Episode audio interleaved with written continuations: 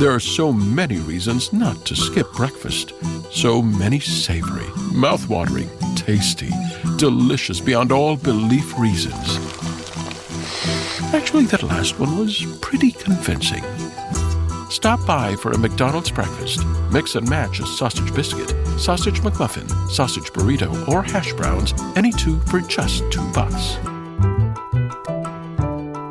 Price and participation may vary, cannot be combined with combo meal. We can sum up McDonald's new crispy chicken sandwich in one word crispy. But also juicy and tender. Maybe crispy, juicy, tender, all one word? Okay, fine. You'll just have to try our crispy chicken sandwich to understand it. Get a free medium fries and medium soft drink with purchase of any crispy chicken sandwich. Available only on the app. Ba-da-ba-ba-ba. Price and participation may vary. McDonald's app download and registration required. It's very possible that you have heard the story of the young man who was walking one day in the 1500s, early 1500s, as a large storm rolled in.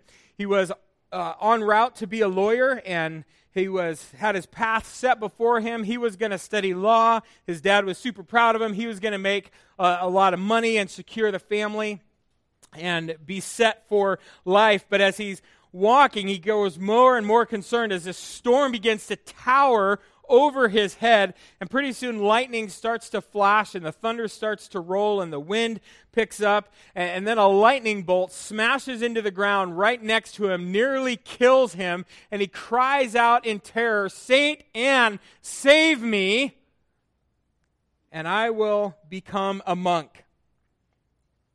St. Anne, being the supposed mother of Mary, he continued on his way, trembling through the storm, and, and survives. And, and he gets home and he tells his dad, Hey, this is what happened. I almost died. I made a vow, and I'm going to become a monk now. And his dad said, How do you know that it wasn't the devil that saved you?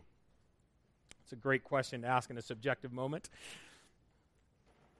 But the young man felt bound to his vow, and, and he reported to a monastery two weeks later, leaving behind all of his studies, his, his near completion of becoming a lawyer, and he throws himself into full devotion into the monastery life. He did everything required of him and more. He resided in a tiny little cell with, with just three items a bed, a candle, and a little desk. And he devoted himself as fully as he could. He practiced fasting as much as they asked, and then some. He, he fasted over a 100 days a year, a third of, of the year almost, he spent fasting. He went through a rigorous confession routine week after week. It was all consuming. He subjected himself even to whipping himself, trying to purify himself. And yet, the more he was there, and the more he subjected himself to all these things, and the more he ostracized himself from all that could cause him to sin, the darker his sin grew to him. And more and more, his sin became more and more apparent in his life, and soon he became an angry monk. I don't know what that looks like entirely, but I don't think it's good. He gets angry, and he's angry at his sin. He's angry that he can't defeat his sin, and even worse, he becomes angry at God angry at God for being, God is not delivering him from his sin, even though he's doing all of these things. He's mad. And he continues to study in theology, gets a PhD, and in 1514, he's standing before a class teaching through the Psalms, and he gets to Psalm 71 2, which says, Deliver me in your righteousness and cause me to escape. And he sat there utterly confused with how to teach that text. Because he understood sin, but he had no concept of what it meant to be delivered by the righteousness of God. Because in his mind, and in Catholicism's mind, it was your righteousness that delivers you from evil. And so he began to study God's righteousness. And he came to Romans 1 16 through 17 in his studies. For I am not ashamed of the gospel of Christ, for it is the power of God for salvation to salvation for everyone who believes, for the Jew first and also for the Greek, for in it the righteousness of God is revealed from faith to faith, as it is written, the just shall live by faith. And he began to realize the answer to his sin was not self denial, but putting faith in Christ. The answer to sin was, was not self righteousness, but being clothed with Christ's righteousness. And when he discovered this, he gave his life to Christ. And, and as he wrote, he experienced indescribable joy, inexpressible delight. The external didn't have the power to deliver him like he thought, but Jesus did. And from that moment on, Martin Luther became a champion for the gospel. He had discovered the basics of change. And we're going to look at this this morning and see what Martin Luther saw. Let's turn to Mark chapter 7, a text that, as we'll see, was very, very confusing to everyone, including the disciples. But let's look at verse 1. Then the Pharisees and some of the scribes came together to him, having come from Jerusalem. And now, when they saw some of his disciples eat bread with defiled hands, with defiled, that is, with unwashed hands, they found fault. For the Pharisees and all the Jews do not eat unless they wash their hands, and they do not eat unless they wash. Or, I'm sorry, when they come from the marketplace, they do not eat unless they wash. And there are many other things which they have received and hold, like the washing of cups, pitchers, copper vessels, and couches. Then the Pharisees and the scribes asked him, Why do your disciples not walk according to the tradition of the elders, but eat bread with unwashed hands? He, Jesus, answered and said to them, Well did Isaiah prophesy of you hypocrites, as it is written, This people honors me with their lips, but their heart is far from me. And in vain they worship me, teaching as doctrines the commandments of men. For laying aside the commandment of God, you hold the tradition of men, the washing of pitchers and cups, and many other such things you do. And he said to them, All too well, you reject the commandment of God that you may keep your tradition. For Moses said, Honor your father and your mother. And he who curses father or mother, let him be put to death.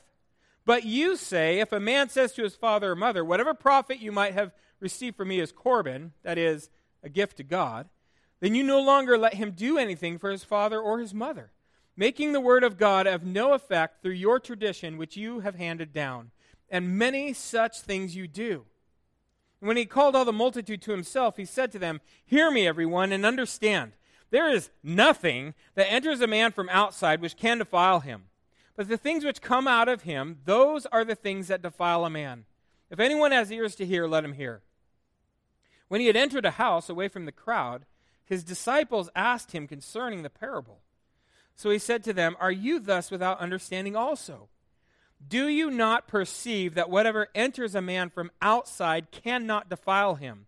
Because it does not enter his heart, but his stomach, and is eliminated, thus purifying all foods. And he said, What comes out of a man, that defiles a man. For from within, out of the heart of men, proceed evil thoughts, adulteries, fornications, murders, thefts, covetousness, wickedness, deceit, lewdness, an evil eye blasphemy, pride, foolishness. All these evil things come from within and defile a man. So we're just taking two weeks here to examine uh, what are the basics of change. And, and last week we looked at the foundation of change, which is God's Word. This morning we're going to look at the location of change. I challenge you last week to consider building up your foundation if you are not already doing so by reading God's Word for 15 minutes, three to four times a week. So, how is that going? Are you building up your foundation? Or are you allowing it to continue to crumble? Because it's either going one way or the other being built up or crumbling. And so we looked at the foundation last week. This week we'll look at the location because understanding where true change takes place is critical to understand. We need to know, so to speak, where the fire is, right? We're in this forest fire season, and it makes no sense to go fight a fire where there is no fire. And, and yet, so often, we are just like Martin Luther, trying to change in the wrong location. And so, the first thing we're going to see here is a wrong approach to change.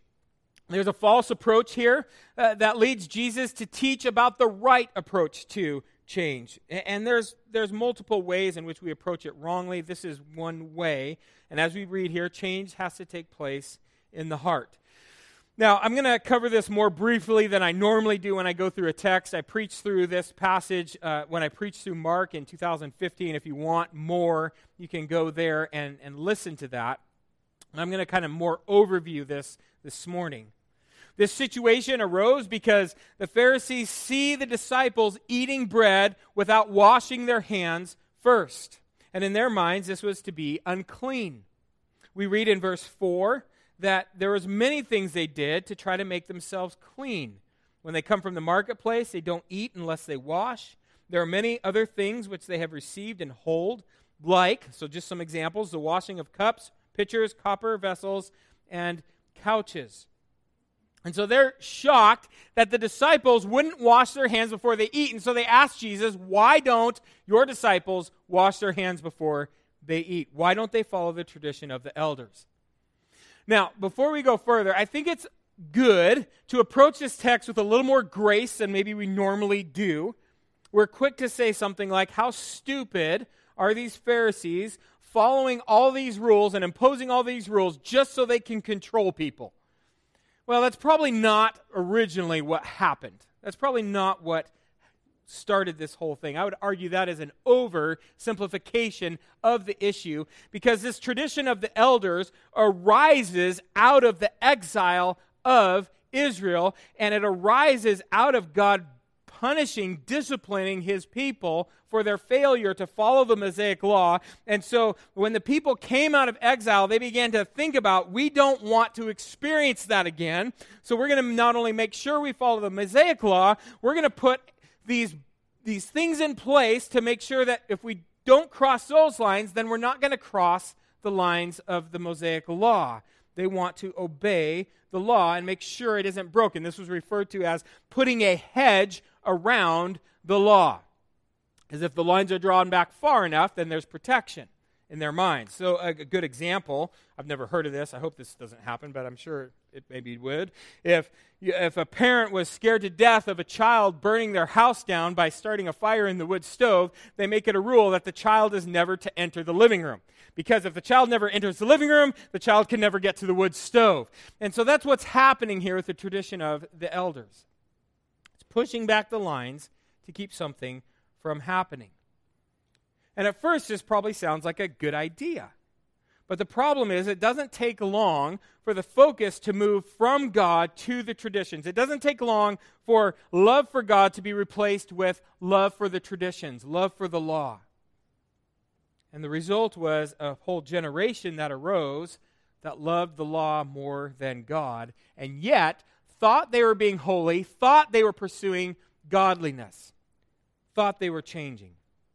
And Jesus here strongly rebukes them, calls them hypocrites. He quotes Isaiah 29 as being a description of them. Now, notice two things here in verse 6. This people honors with lips, but their hearts are far from God. Now, here we're getting a clue of what is to come that God is very concerned about your heart.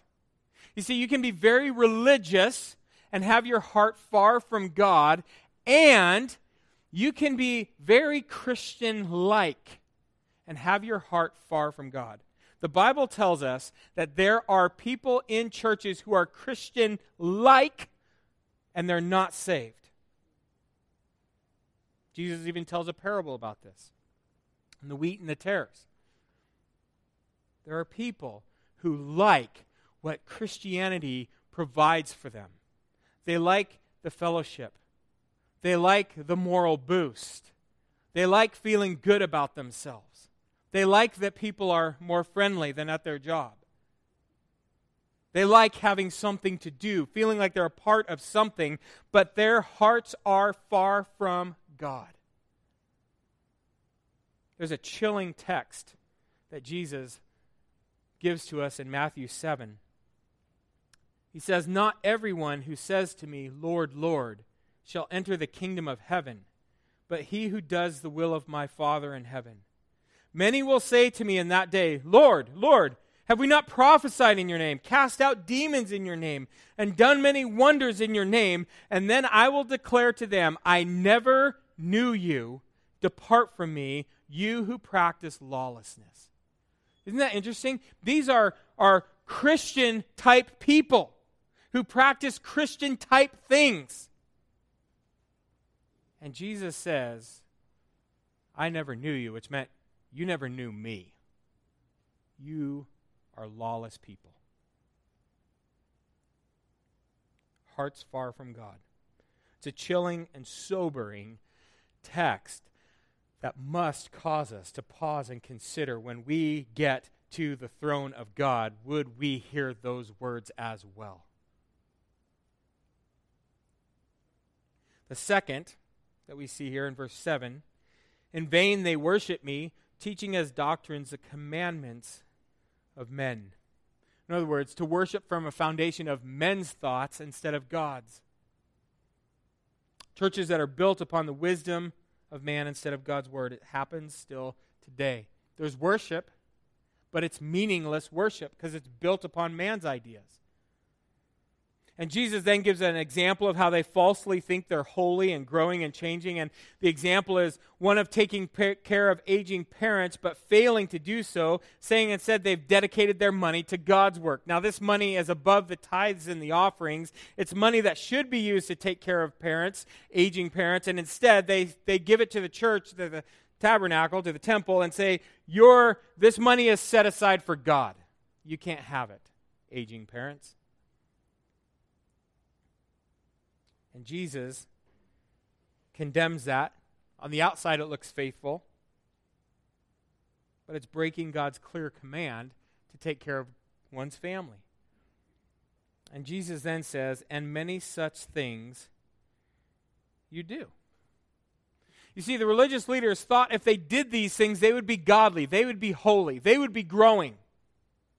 But it's a futile attempt at change and growth.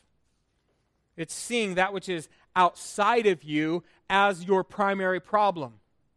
And so you push those things out and away, thinking you're changing. It's believing you can separate yourself as much as possible from the problem, and that will result in your growth and being more holy. Now, like so many distortions, there's an element of truth in it, right? What did Jesus say earlier in the Sermon on the Mount? If your right hand causes you to sin, what do you do? Cut it off. So, for example, if your TV is constantly causing you to sin and you just can't seem to stop watching shows you shouldn't watch, get rid of the TV. That would be a wise choice. But don't in any way think that if you get rid of the TV, you have now addressed the heart of the problem and you have changed and grown into more of a godly person. No, you've just pushed it out. So, why are we prone to being like the Pharisees? It's so easy to read this and go, oh my gosh, washing couches? Come on, people. We're just like it. We have our own things. Why are we like it? Well, I'm going to propose four. There's more, but I'm going to propose four here. And this one spills into all of them, but it's our pride first. It's our pride. We think that if we can keep the problem under control, we can maintain an illusion of being in control. If I can say I've handled my problem of lust by getting rid of my TV, then I am still in control. I am still to be praised. And in our pride, we want to be strong and independent on our own. We want to be able to say, I got this. I can handle this. I'm strong enough to do this.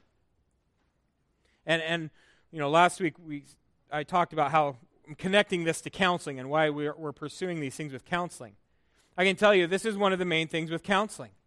Very rarely will people come to me for counsel when problems are starting to arise. Now, when do they come? When things have blown up and are almost out of control. So many marriages could be spared if people would come in when problems start to arise. But so often, when a couple comes in for counseling, it's almost too late. Why? Pride.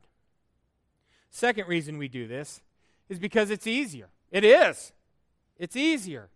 It's far easier to just get rid of the TV and, and, take it to the recycling center than to actually deal with, with the wickedness in our heart, with what's going on in our life. We'll see why it's easier here in a bit, but it's easier to take the easy path. Easier to change jobs than to deal with the heart. Easier to blame the past than to deal with the heart. And one of the big challenges I see in our culture, easier to just take medicine rather than deal with what's actually going on in the heart. Third thing, we don't want to take responsibility. You'll see these overlap a lot. If we can blame our problem on Satan, or we can blame our problem on our circumstances, or we can blame our problem on the job, then we don't have to take responsibility We can blame something else. Because if the bigger problem is outside of me, then I don't have to deal with what's going on in my own life. Everybody around me's got to deal with their junk. but I'm not going to because it's all your problem. Maybe I need to smooth out a few rough edges, but I mean, that's about it. This is a big one. We don't want to take responsibility. And, and fourth, again, these overlap. We want to look good. It's humbling to admit a struggle. It's hard. It's humbling to say, I need help. We'd rather push problems away and try to look good. But Jesus has some pretty harsh words here. He says to you and to me and to the religious leaders, to all, Woe to you, scribes and Pharisees and hypocrites! For you cleanse the outside of the cup and dish, but inside they are full of extortion and self indulgence. Blind Pharisee, first clean the inside of the cup and dish, that the outside may be clean also. See, the religious leaders had misdiagnosed the location of change. They thought it was outside of them, just like Martin Luther did. And so it's to this that Jesus redirects he points out the location of change. Second part on the outline is where is my problem? Jesus in verse 14 gathers the multitude to himself and he tells them the problem of defilement isn't what's outside but what's inside. That which comes out of a person defiles them. We see how contrary this was to common thought because look at verse 17. When he had entered a house away from the crowd, his disciples asked him concerning this. They didn't understand this either. They were so accustomed to seeing the problem as outside of them. And Jesus then speaks to them and says, That which is outside can't defile a person. Rather, it's what comes out of a person that defiles him or her. And then Jesus teaches something here that makes us all very uncomfortable. He says, verse 20, What comes out of a man, that defiles a man. For from within, out of the heart of men, proceed evil thoughts, adulteries, fornications, murders, thefts, covetousness, wickedness, deceit lewdness, an evil eye, blasphemy, pride, foolishness. All these evil things come from within and defile a man. This is not something we like to, to hear. All the yuckiness, all the sin, all the wickedness comes from us, comes from our heart. In other words, the problem is inside of us. We are the problem. The term heart in Scripture means the real you. It, it can be interchanged with mind, So Romans 12, 1 through 2, be transformed by the renewing of your mind is the same concept as heart. It is the core of who we are. And if we look at this list, it's pretty comprehensive 12 things listed. The lead batter for this yucky lineup is evil thoughts. These are self serving ideas that lead to sin. It is reasoning inside of yourself of what you want, and that result is sinful words or actions. Next terms are adulteries, fornications. This is covering all sexual immorality. Any deviation from God's plan for sex to occur between a man and a woman in marriage. It covers it all all lust, all sexual sin. Also, in this list, we, we're not going to go through every single one, but we see covetousness. Friends, be very careful to not think that you don't covet because you see your neighbor with a brand new car and you don't think, man, I wish I had that car. Sometimes we do that, but often it's a little more subtle. Man, I wish my husband was a little bit more like that guy. I wish my kids were a little bit more behaved like those kids. I wish my job had a little bit more uh, ease in it, like their job. I wish that their church had this program, unlike my church. Friends, we covet much more than we realize. Don't think that coveting is just simply looking at a nice house and saying, man, I wish I had that house. No, usually it's much more subtle than that. We also see here pride. Well, that kind of hedges in everything there, doesn't it? Pride, having a high view of self. Summer happens at Speedway because everything you need for summer happens at Speedway. Like drinks, drinks happen. The freshly brewed drink, the splashed over ice drink, the wake you up drink, the cool you off drink, the make your brain hurt for a minute drink. All poured however you want them, whenever you want them, all summer long. So on every hot day, you have something cold to sip. Speedway, summer happens here. And now, get any size fountain or speedy freeze for just 99 cents. Excludes maximum. Foolishness is the last one. That covers half the book of Proverbs, as AC was talking about earlier. We learned on the men's retreat. There's two ways to live wise, fool, Proverbs says. To be morally and spiritually insensitive, to just be unwise, to say foolish things, do foolish things. This list, if you break it down, the first six tend to lean more towards the actions, the second half covers more the attitudes. In other words, Jesus hedges us in on all sides. We read in Jeremiah 17 the heart is deceitful above all things and desperately wicked. Who can know it? The answer that's implied is not you and I, but the Lord. I, the Lord, search the heart. So, where is your problem? inside of you. Your heart is the problem. Now, we have to be clear here and recognize Jesus here is talking about personal holiness, personal growth, godliness in the Lord. He is not addressing being sinned against. This is very important, especially in, in, an example of physical abuse. When a woman is abused by her husband, it isn't because of her sin within her that caused that. That's not what Jesus is teaching here. That's a completely different issue. Jesus is talking about our personal problems, our personal sin. And he's saying that our greatest problem is our sinful hearts. Sin comes from our hearts.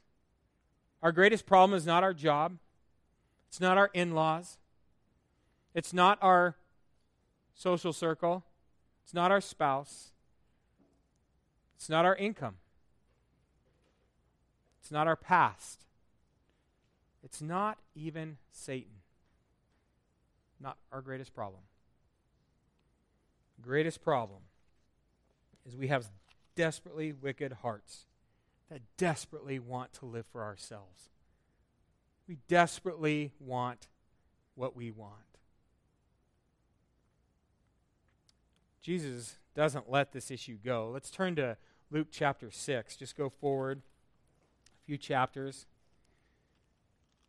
Another very important text on this in Luke chapter 6, verse 43.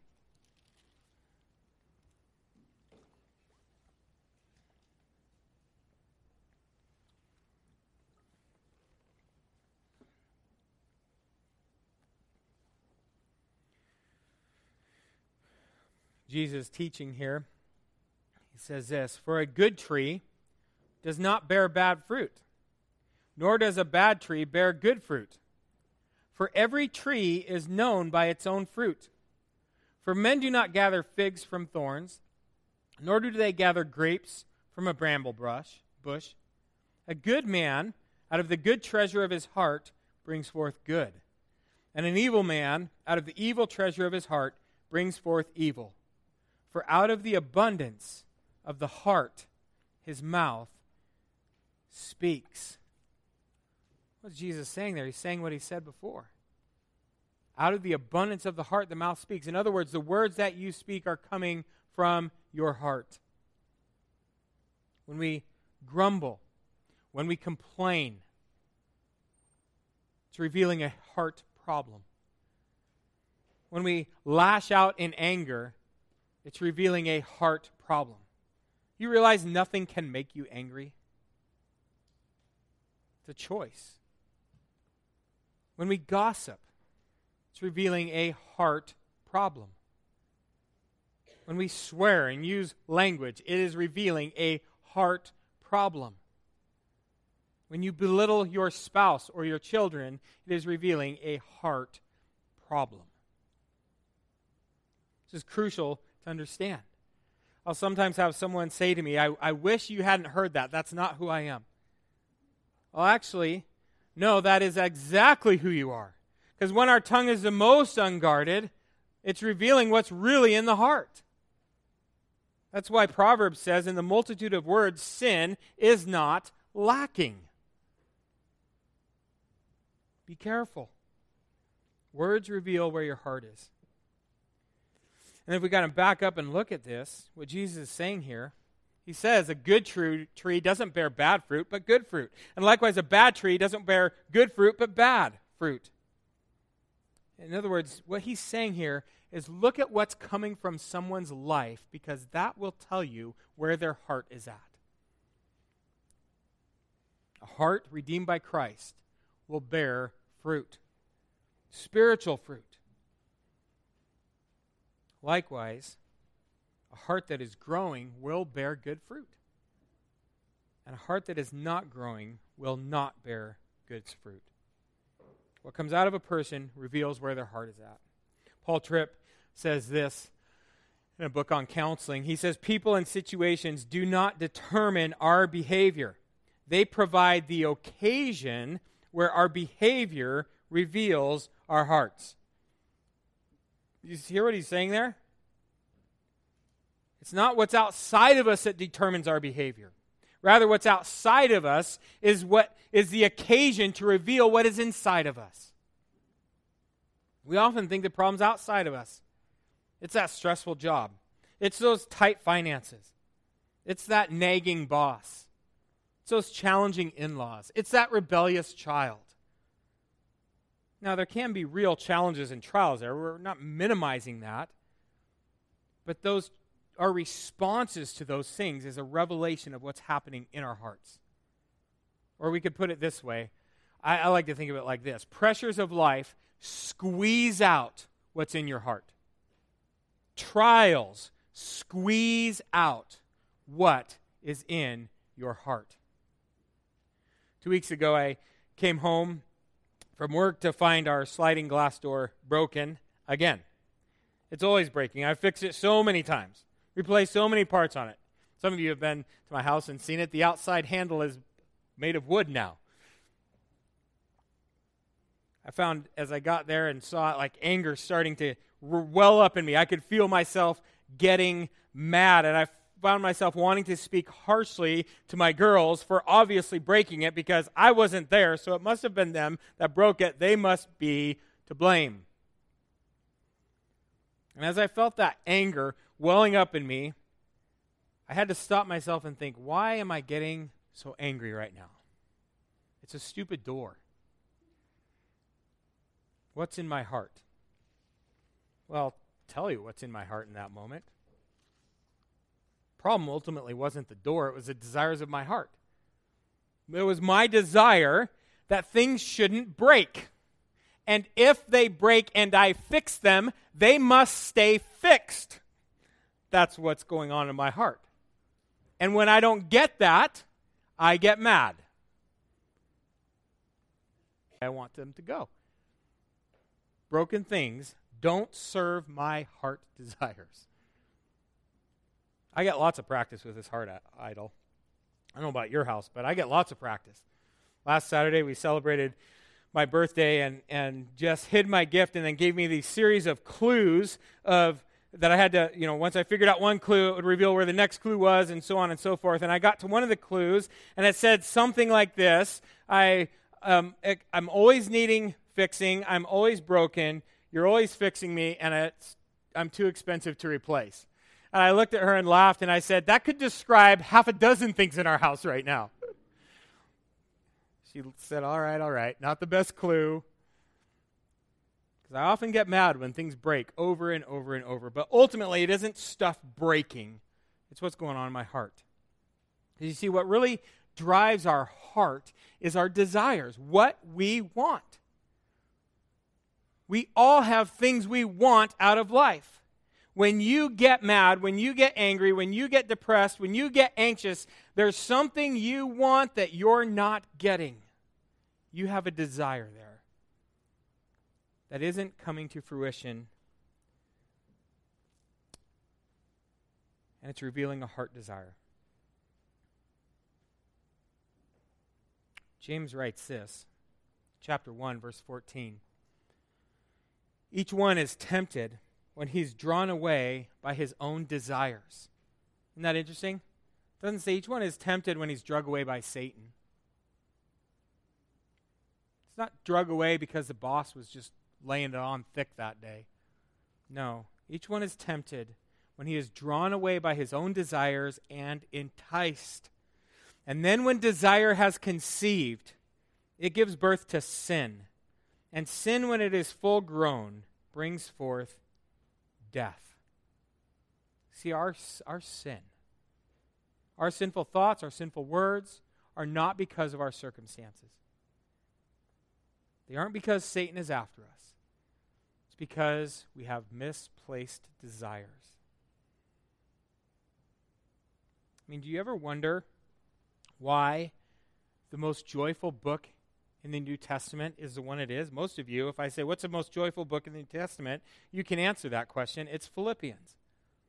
Do you ever wonder why the most joyful book in the Bible was written by a man in chains in prison?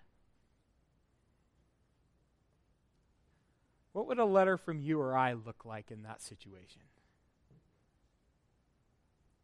Why would Paul have the audacity to write in that circumstance, Rejoice in the Lord always. Again, I say, rejoice, as the chains clinked as he wrote. Why? Because he was desiring the right things there. He was desiring to live for the glory of God. He was desiring to live loving others, that there in his chains he would write, out of the desire to love others, a letter to a church exhorting them rejoice.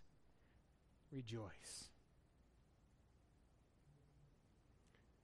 Again, looking at something Paul Tripp said, he said this Whatever rules the heart will exercise inescapable influence over the person's life and behavior what's in your heart is going to come out. And the desires we have in our heart, what we want, which aren't always bad things. It's not a bad desire for me to not want things to break all the time. That's not sinful in and of itself. But when I raise that desire to this must happen, then I begin to sin. And if we don't deal with the issues of the heart, we won't really change. All we'll do is behavior modification. And so, what do we do? Well, you can read many books on this answer. I'm just going to cover five things that I think are good principles, not exhaustive in any way.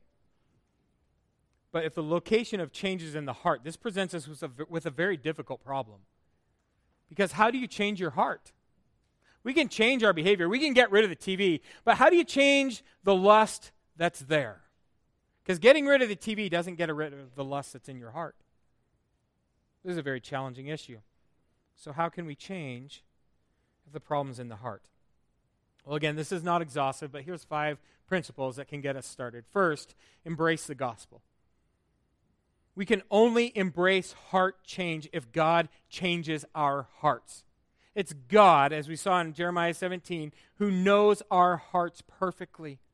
It's God who can work in our hearts. And this starts at salvation. This is why someone who maybe attends church for years and years and just never seems to change doesn't change because they're not a Christian. Has to start with submitting to Christ and Christ changing your heart and then continuing to live embracing the gospel. Ezekiel 36 is very helpful for us. I will give you, this is God speaking, a new heart and put a new spirit within you. I will take the heart of stone out of your flesh and give you a heart of flesh. God here is, is talking about there is coming a day when there's going to be a transformation of the heart. And it's through Christ. That's why Paul would write in 2 Corinthians 5:17, if anyone is in Christ, he is a new creation. He's out a new heart.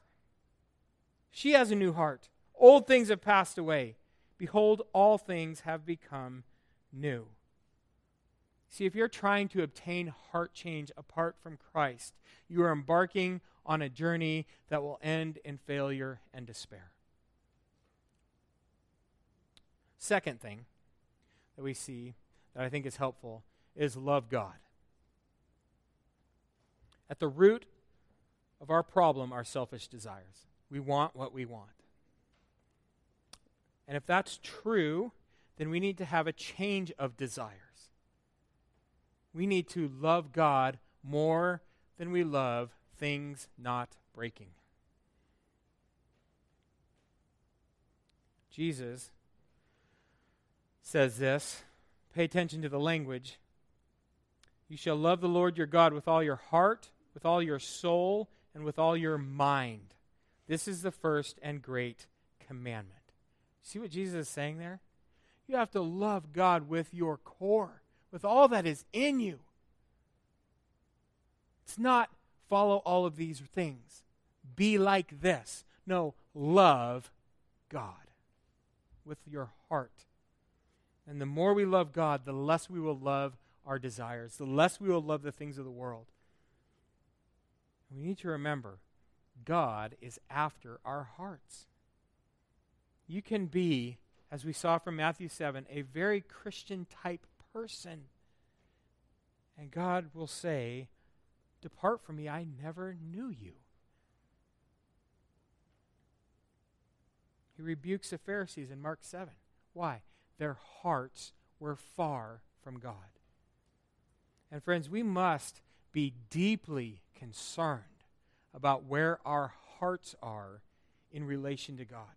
So often we think too much about what we're doing for God to try to then gauge where our hearts are. Rather, where is your heart with God?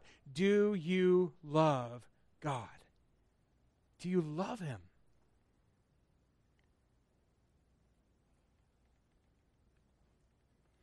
Third thing. This is a hard one. Ask God to work in your heart. Ask God to work in your heart. If you want to pray a scary prayer, pray the prayer that I prayed earlier for us corporately. You're welcome. I prayed that for all of us. Psalm 139 Search me, O God, know my heart, try me, and know my anxieties, and see if there is any wicked way in me, and lead me in the way of everlasting. Last week I challenged you to build your foundation up, up build and, and continue to build up your foundation by reading God's Word three to four times a week, 15 minutes a day. I'm going to add to that challenge now. And before or after that reading, ask God to search your heart and show you where your heart is far from Him. It's a scary prayer. It's a prayer worth praying because it's in God's Word. Ask Him to reveal the desires of your heart and where in your heart the root of your sin lies. Fourth thing to grow is to apply God's word to your heart. We talked about this a lot last week. Apply God's word to your heart. Hebrews 4:12 For the word of God is living and powerful and sharper than any two-edged sword, piercing even to the division of soul and spirit and joints and marrow, and is a discerner of the thoughts and the intents of the heart. And this is often where we need help from others. This is, as we talked last week, what biblical counseling is, is bringing God's word to someone else's life. And this is where we often need help because we don't see our hearts as clearly as we think we do. And then lastly, worship God. Worship God. Worship God for who He is. Worship Him from the center of your being. Because a heart that is worshiping God is a heart that's delighting in God.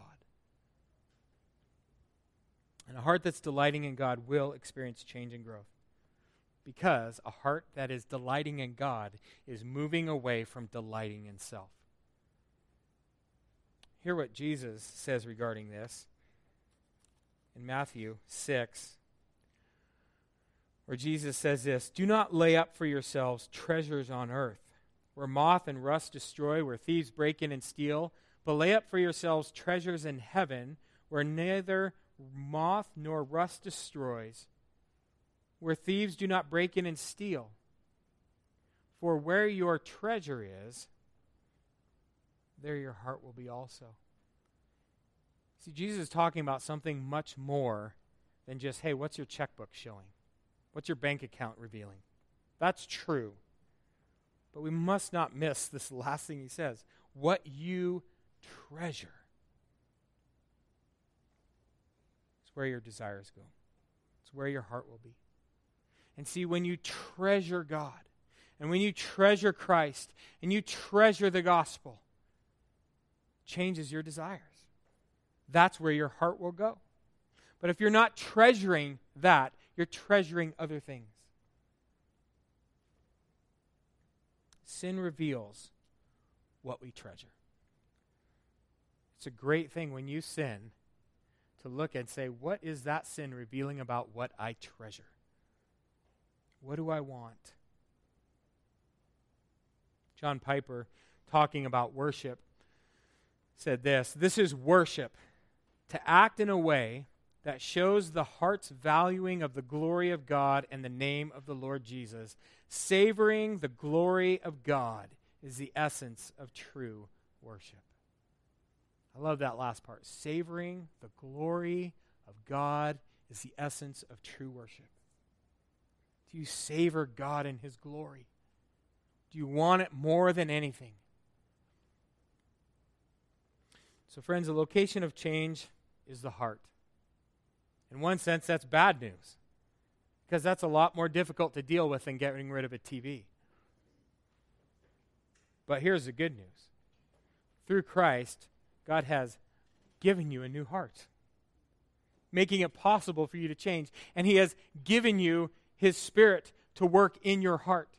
And He has given you His Word to divide your heart and work in your heart. And He has given you other believers to help you on this journey, which is why in 2 Peter 1, we read last week, He has given us everything we need for life and godliness. That's the good news. He's given us everything we need. So walk in the work that God has done with the resources He provides.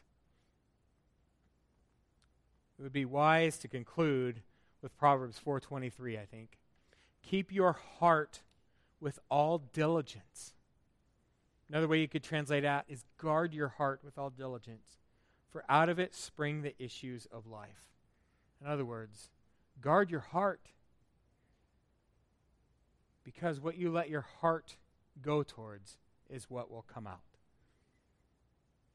And this exhortation is here because our hearts are prone to wander. But our hope is God's grace, that God is at work in his hearts. He will complete his work because he will not give up.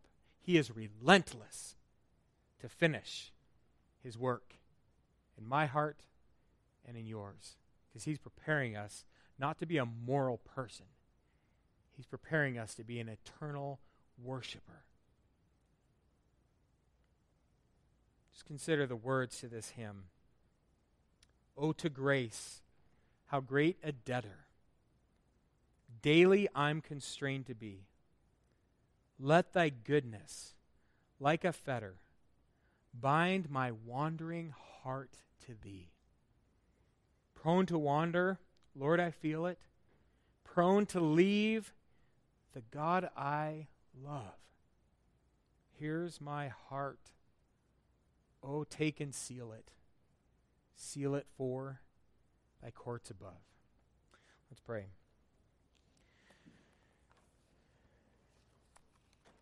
God, this is a difficult concept for us to accept that our greatest problem isn't our circumstances and the things outside of us. Our greatest problem is our heart.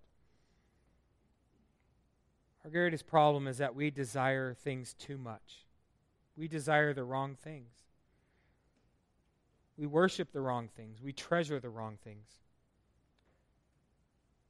Lord, help us. Forgive us, Lord for how quickly we turn desires into demands, into needs, and into expectations. And then we sin when those desires, those demands, those expectations, those self declared needs aren't met. Or we sin to get them. Lord, we praise you that you work in our hearts because if you just simply told us your, our greatest problem is inside of us and then let us go, we would be condemned. But not only have you told us our greatest problem is inside of us, you have given us Jesus Christ to transform our hearts. It's why, as Jesus told Nicodemus, we must be born again. You've given us, God, your Spirit, as Galatians 5 says, that works in our heart continually, day after day. You've given us your word that is a discerner of our hearts and reveals our hearts to us. You have given us each other that we might grow together. And so, Lord, we praise you for these things you have given us. And I ask that you would help us to be a people who are growing in you, not just practicing behavior modification. Help us to be a people who grow in loving you more and more and as a result, love one another better and better. We pray these things in Jesus' name. Amen. If you have a family relying on your income, you need life insurance. But finding the best quote shouldn't take a lifetime. That's where Policy Genius comes in. In minutes, Policy Genius could save you 50% or more simply by comparing quotes from America's top insurers. Once you apply, the Policy Genius team handles all the paperwork and red tape. To save on life insurance and get protection for you and your family, head to policygenius.com today. Ohio needs nurses now. Xavier University is offsetting the demand by offering individuals with non nursing bachelor's degrees an accelerated path to the profession. With locations in Cincinnati, Cleveland, and Columbus, our ABSN program enables adult learners like you to earn a respected Bachelor of Science in Nursing in 16 months. So, what are you waiting for? There's no better time than now to step up and become a nurse. Search Xavier ABSN to apply.